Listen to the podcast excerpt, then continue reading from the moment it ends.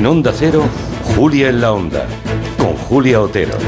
Bueno, pues hoy vamos a hablar en la última hora del manifiesto de Ljubljana, al que en España creo que hemos dado muy poca importancia. Se trata de un texto publicado por un grupo de acreditados pensadores de todo el mundo, entre los que está, por ejemplo, la escritora Margaret Atwood, en el que se hace hincapié en la importancia que tiene la lectura como herramienta intelectual. Porque resulta que los datos demuestran que cada vez leemos menos libros y miramos más pantallas, y el efecto se nota especialmente entre las generaciones.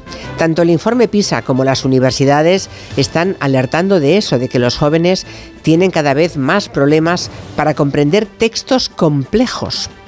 Podríamos estar ante la primera generación que pierde capacidades intelectuales y esa es muy mala noticia para el futuro.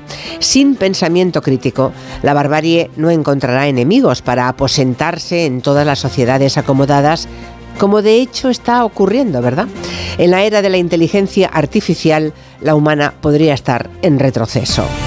Así que vamos a plantear esa cuestión en el tiempo de gabinete. Vamos a preguntar si la tecnología está acabando con la lectura. Es casi una pregunta retórica porque es evidente que sí. ¿Qué se pierde cuando dejamos de leer y de pensar? Vamos a reflexionar sobre este asunto con tres gabineteros que tienen información de primera mano porque además de ser académicos, lectores, escritores, pues tienen trato a diario con los alumnos universitarios a los que imparten sus clases. Son los doctores Casanova, Iwasaki y Tirado.